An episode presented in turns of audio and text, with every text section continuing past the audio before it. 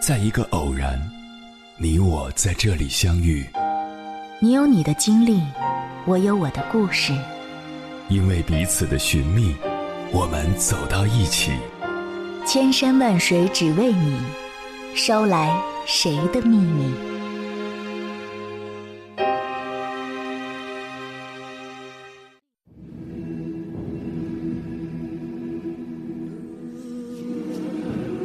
欢迎回来，夜行者，这里是正在直播的中国交通广播，千山万水只为你，深夜不孤单。我是迎波，绰号鸭先生。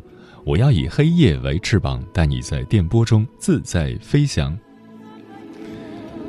你相信朋友圈里的情绪是可以相互传染的吗？我们都知道，情绪是可以通过面对面的交流传染的。你会受到对方讲话的语气和手势的影响，你还会因为他们的动作，比如哭泣、大笑而感受到不同的情绪。那么刷朋友圈呢？你的情绪会受影响吗？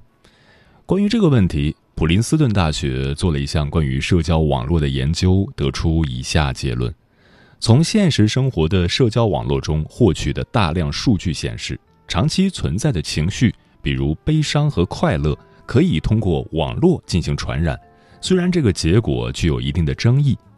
在一个 Facebook 用户的实验中，我们通过减少新闻中的情绪性内容，测试了情绪传染是否只发生在面对面交流。当积极的表达减少的时候，人们会发表更少的积极性状态和更多的消极性状态。当消极的表达减少的时候，情况正相反。这些结果表明，别人在 Facebook 上面的发言影响着我们自己的情绪。这个实验还说明了，面对面的人际交流和非语言型的交流不是情绪传染的必要条件。单纯观察别人的积极性体验，也可能给你带来积极的情绪。其实，这个研究的结果是显而易见的，然而它包括了非常严格的学术讨论和实验。所以我在看这篇论文的时候，还觉得非常有趣。坦白讲，我也屏蔽了不少人的朋友圈，不存在矛盾纠纷，只是有些人的朋友圈跟我毫无关联，还经常性的刷屏，就让我很烦。朋友圈本身就是一种虚假的繁荣，在这里你能得到的就是群体性的孤独。然而我还没有完全放弃朋友圈，依然在这个地方耕耘着。期望着能开出真实的花。不过，既然朋友圈的情绪是可以相互传染的，我还是建议大家多发积极性的言论，起码至少还有一个半真半假的世界是美好的。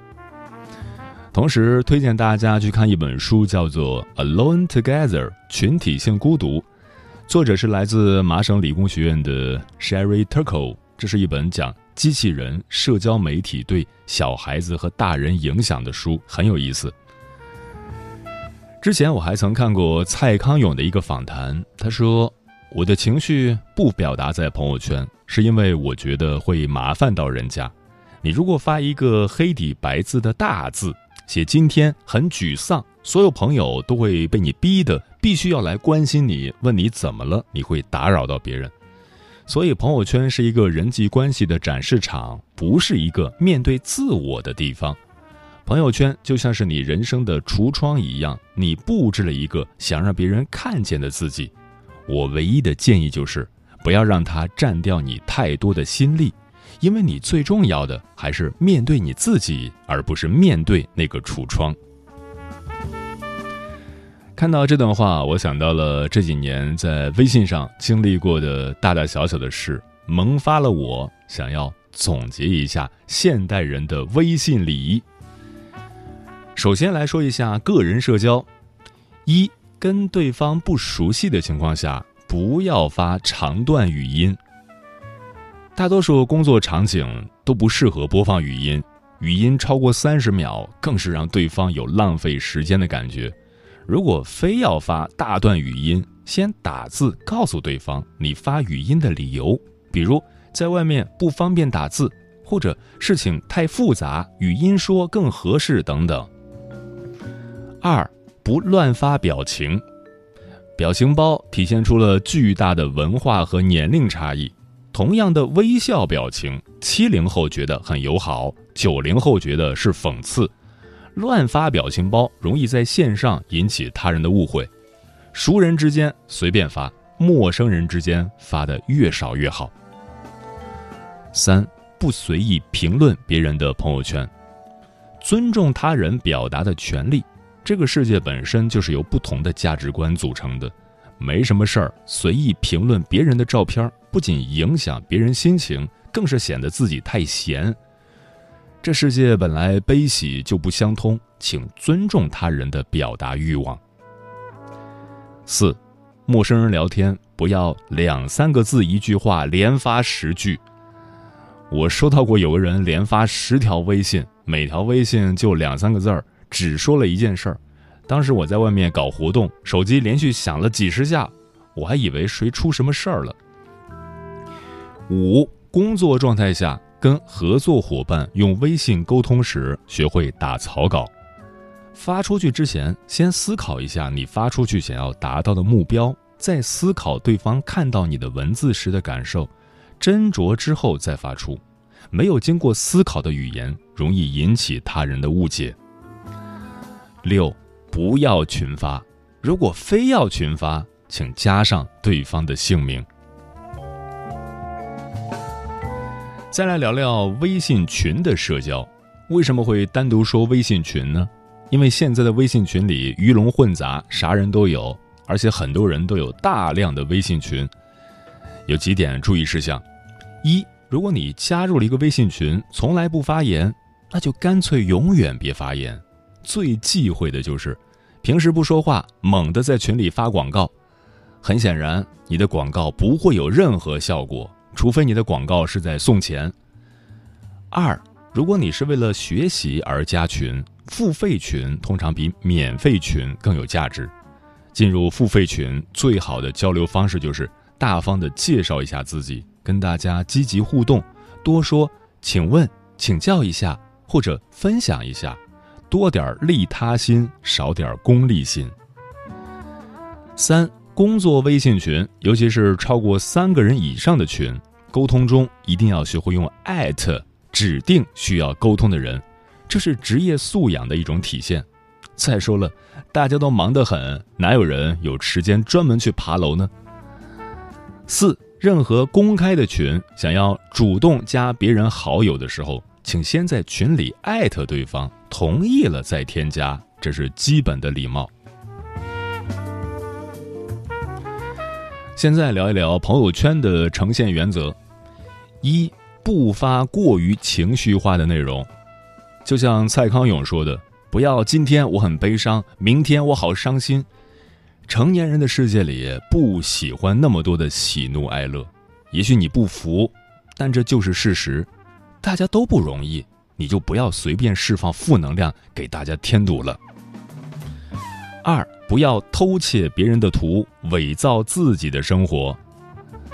很多人为了营造自己过得很好，会去偷窃别人的图片，比如名牌包包、国外旅行的风景照等等，其实很容易被发现的。社交网络让这个世界变得越来越透明。我通常在看到这样的内容后，会选择看破不说破，但是心里会默默的把这个人拉到黑名单去，因为不诚信。是很糟糕的品质。接下来，千山万水只为你，跟朋友们分享的文章名字叫《朋友圈中的消极情绪出卖了你》，作者韩星。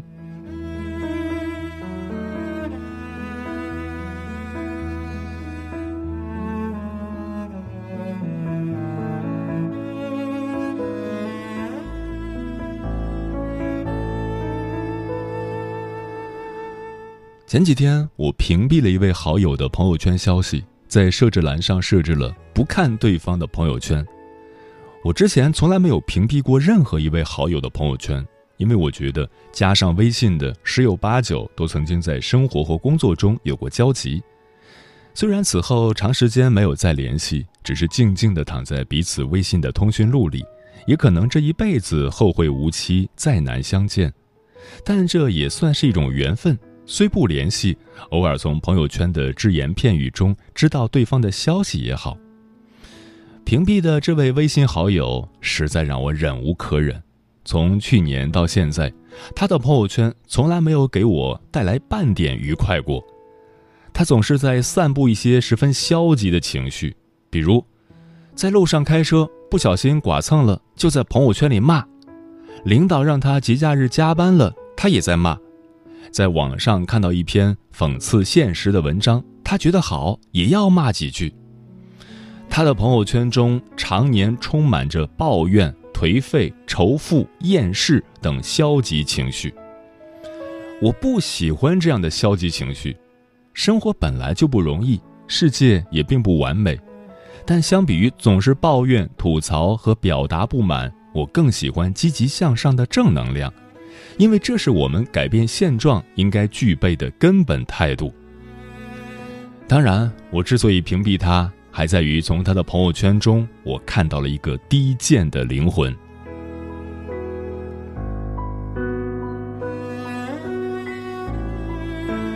相比于现实中开放式的社交场合，朋友圈更容易把一个人最真实的一面暴露出来。朋友圈处于一种半开放的社交状态，虽然你的一言一行都是公开的。但是当你在表达的时候，却是一个人自由自在、毫无拘束的状态。在这样的状态下，表达都会肆无忌惮，往往在发朋友圈的时候，又处于表达冲动十分旺盛的时候。这个时候的情绪很具有典型性。哪怕你是一个再会隐藏的人，当带着情绪发朋友圈的时候，你的人品就暴露了。有一个微信好友，已是现实生活中的熟人。二十几岁的女孩，从长相看十分清纯，接人待物也算客气，平时话不多，细声慢语的。对陌生人来说，这是一个十分有修养的女子，但她的朋友圈却是另一番风景。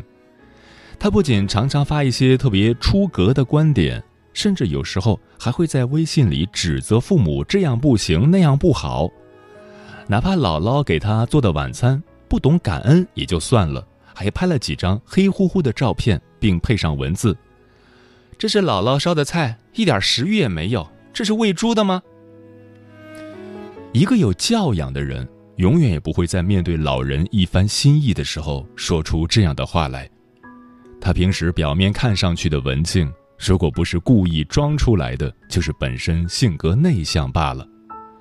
这样的人一旦在现实生活中和他走近了，本性一定会暴露出来，到那时候，她不会再是什么文静的小女生，很可能就是直接骑在你头上拉屎，还嫌你不够配合的女霸王。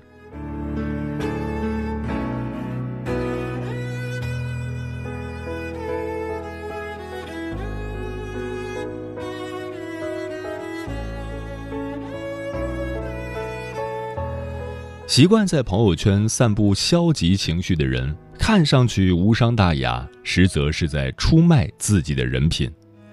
一个总是在朋友圈中抱怨的人，说明他是一个活得十分消极的人。他们总是感觉自己的人生十分缺失，特别挫败。比如，一个总是抱怨加班的人，他对不加班生活的渴望十分强烈，但又不去想如何改变这种现状，所以他只能通过抱怨来宣泄自己。这样的人一般在现实生活中特别被动，属于当一天和尚撞一天钟，经常敷衍应付、得过且过的混日子。一个总是在朋友圈中爆粗口的人，说明他是一个修养特别低下的人。有修养的人永远也不会有话就直说，哪怕表达，他们也会注意表达的方式。为什么有修养的人会注意表达的方式？因为他们会更加重视他人的感受，而不仅仅是为了自己的痛快，想到什么就说什么，甚至还要为了过把瘾，添盐加醋，把能说的、不能说的，通通都说出来。一个人有没有修养，并不是看他们对自己有多好，而是哪怕他们的处境非常糟糕，也依然在为他人着想。一个总是在朋友圈中责怪他人的人。说明他是一个特别自我的人，这样的人总是站在自己的角度看问题，一切从自己出发。他永远也不会考虑别人可能遇到的难处，永远也不会设身处地的为他人着想。这样的人不成熟、自私而狭隘，他们永远都觉得自己最重要。一个总是在朋友圈中嫌弃自己父母、贬损自己公司的人，说明他是一个不懂感恩的人。父母再不好，他们给予了你生命；公司再不好，他给予了你一份工作。你应该看到的是他们对你的恩情，而不是他们无法满足你的虚荣和欲望。这样的人包藏祸心。朋友圈中的消极情绪，无意中总是会把一个人暴露无遗。你的修养、你的人品、你的德行，都会从只言片语中展露出来。也许有人会说：“我朋友圈才那么几个人，谁会看呢？”朋友圈的消息既为公开，自然所有人都能看。它可怕的地方在于，你根本不知道谁会去看。我有个好朋友，以前也喜欢在朋友圈里随意表达各种情绪。有一天，领导告诉他，最近加班是累了点儿，但这就是我们的工作。有时候忙一些，有时候空闲多一点儿。我干了二十多年了，一直都是这样走过来的。你们年轻人精力旺盛，应该少一些抱怨，多一点踏实。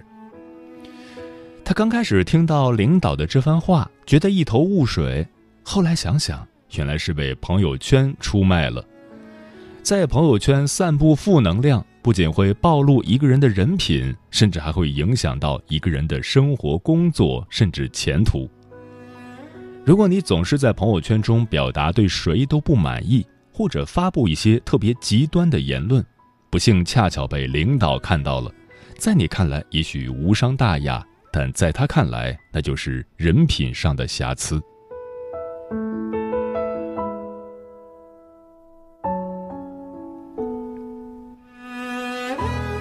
言而无闻，行而不远。不要以为自己只是在朋友圈上发发没什么关系，其实相比于在现实生活中随口说说，在微信上发发的影响可能更加深远。文字的力量跨越时空。曾经在一篇文章中看过一段文字：班固撰《汉书》，列古今人表，将三代以上至秦汉间的著名历史人物。分为三等九级，以示褒贬。钟嵘作诗品，将汉代到齐梁间一百多位诗人的作品分为三品，逐一评其高下。班固论人，钟嵘论诗，各有自己的标准，未必适当，但人品有优劣，文品有高下，却是事实。《毛诗序》中有这样一句话：“诗者，志之所知也。”在心为志，发言为诗，这就是所谓的诗言志。文品即人品，文字藏着一个人的灵魂。你也许不知道，那些无伤大雅的只言片语，早已让你一丝不挂于大庭广众。我们发朋友圈是为了分享，分享好东西是一种美德，而传播恶意就是缺德。每个人的人性中都会存在缺陷。学会把它藏起来，扬长避短，乃处世之道。我不喜欢在朋友圈中播散消极情绪的人，他们往往只顾自己发泄痛快，却没想到朋友圈其实也是一个公共场所，不是你随随便便就可以撒泼骂街的。你需要顾及阅读者的感受。消极的情绪就像一个人的臭袜子。你应该悄悄地把它清洗干净，而没有必要拿到公共场合展示，因为这样的结果只有两种：影响了别人，这叫损人；破坏了自己的形象，这叫不利己。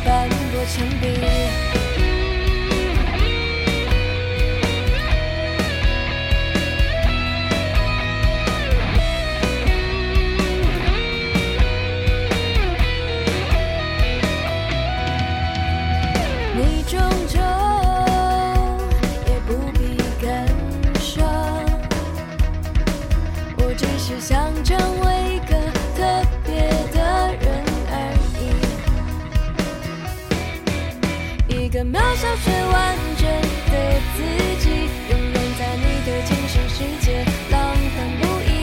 一个渺小却完整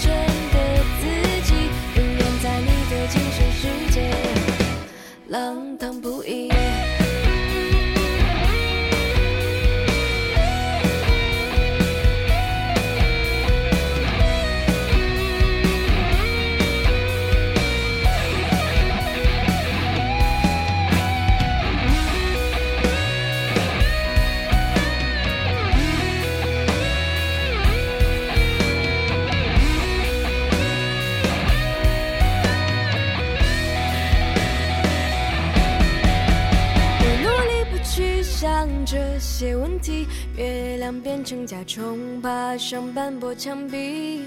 我努力不去想这些问题，月亮变成甲虫爬上斑驳墙壁。